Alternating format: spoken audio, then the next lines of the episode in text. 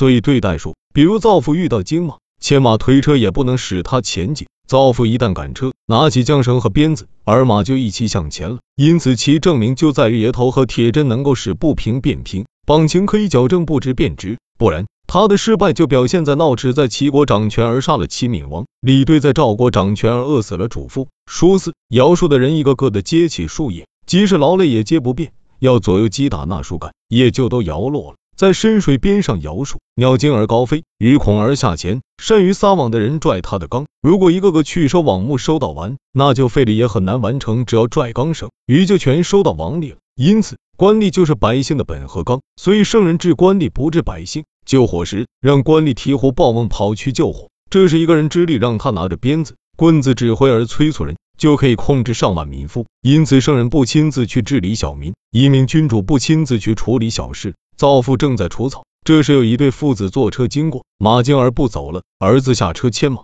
父子推车，还请造父帮他们。造父于是停下来，把农具寄放在车上，拽着拉手上了车。刚刚整理缰绳，拿起鞭子，还没赶上马就都跑起来了。假使造父不善于驾车，即使尽力劳身帮着推车，马还是不肯前进的。如今身体安逸，农具也寄放在车上，对人又有恩德。就是因为有树能够驾驭，所以国家就是君主的车，权势就是君主的马。没有树不能驾驭，即使身劳还是难免混乱。有树能够驾驭，不仅身处安乐之地，而且能取得帝王之功。榔头和铁针就是使不平变平，绑情就是用来绞曲为直的。圣人制定国法，就是用来整治不平、绞曲为直的。闹齿在齐国当权，抽了齐闵王的金礼；对在赵国当政，饿死了主父。这两个君主都不会运用他们的临头铁针和绑情，所以身死受辱而被天下耻笑。另一种说法，到了齐国，就只听说闹齿而听不到齐王；到了赵国，就只听说李队而听不到赵王。所以说，人君如果不掌握权术，那么威势就会削弱，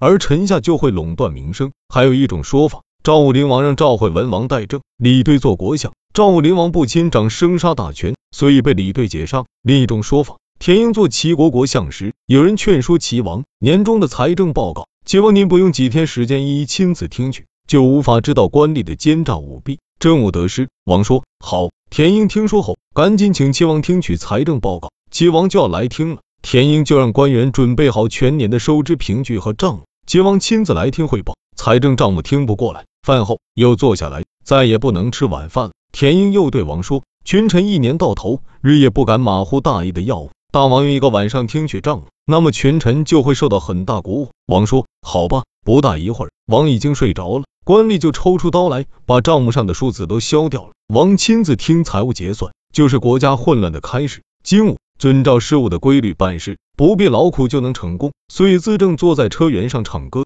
车子就能登上高桥。问题在于赵简子派出的税吏，请示轻重的标准。宝一说国中宝，赵简子很高兴，可是府库空虚了。百姓挨饿监理都富了，所以齐桓公出巡，而管仲发放腐朽的财货和宫中的怨女，不然则严令镯子乘马不得前进。造父经过见此而为马哭泣，说资政拉着一辆重车上高桥，而支持不住了。于是资政坐在车辕上唱起歌来，前面的行人停下帮着拉，后面的赶上来帮着推，重车才上去。如果资政没有办法招来行人，就是自己历尽致死。重车还是上不去，而今身子不至于劳苦，而重车就上去了，是有办法招来帮手的缘故。赵简子派税吏去收税，税吏请示轻重标准。赵简子说不能轻也不能重，重了吏都归到上级官府了；如果轻了，吏都到百姓那里了，官吏从中不得私利，轻重就适当了。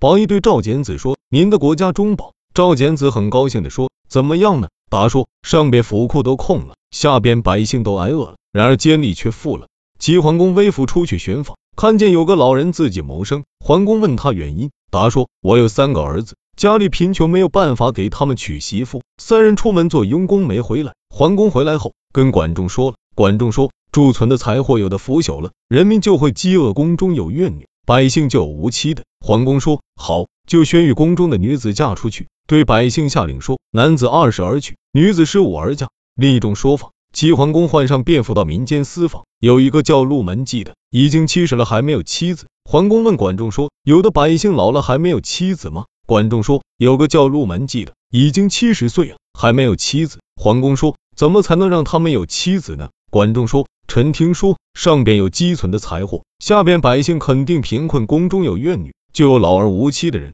桓公说：“好，下令宫中女子没尽兴的嫁出去，又下令男子二十成家，女子十五而嫁。于是内无怨女，外无旷夫。颜陵卓子乘坐着大骑马，雕着花纹的大车，马头上挂着各种彩饰，马后头还装有刺马针。马要前进，则勾氏在前阻止；要退时，刺马针在后。马因而从旁边挣脱出来。造父从这里经过，而为马哭泣起来，说：古时候之人也是这样，上次本是为了鼓励，可是却有毁谤诸法。”本是为了禁止，然而却有美誉，百姓只得中立而不知如何是好，这也是圣人之所以引气的原因。另一种说法，颜陵卓子乘坐大力驾驶的锦鸡般的雕花大车，前有悬挂的彩饰，后有锋利的刺马针，马前进时被拽，马后退时挨刺，马向前走不了，后退又不能，于是避开这些窜了出去。赶车的就下车抽刀砍马的脚，造夫看见了就哭了起来，一天都没有吃饭。仰天长叹说。策是为了让他前进，可挂了那么多彩饰也是为了让他后退。可锋利的刺马针还在后头。如今人君因为他廉洁而禁用，又因为他不顺从左右亲信而辞退；因为他公正而受赞誉，又因为他不顺从而被罢免。百姓恐惧，中立而不知如何是好，这就是圣人之所以隐弃的原因。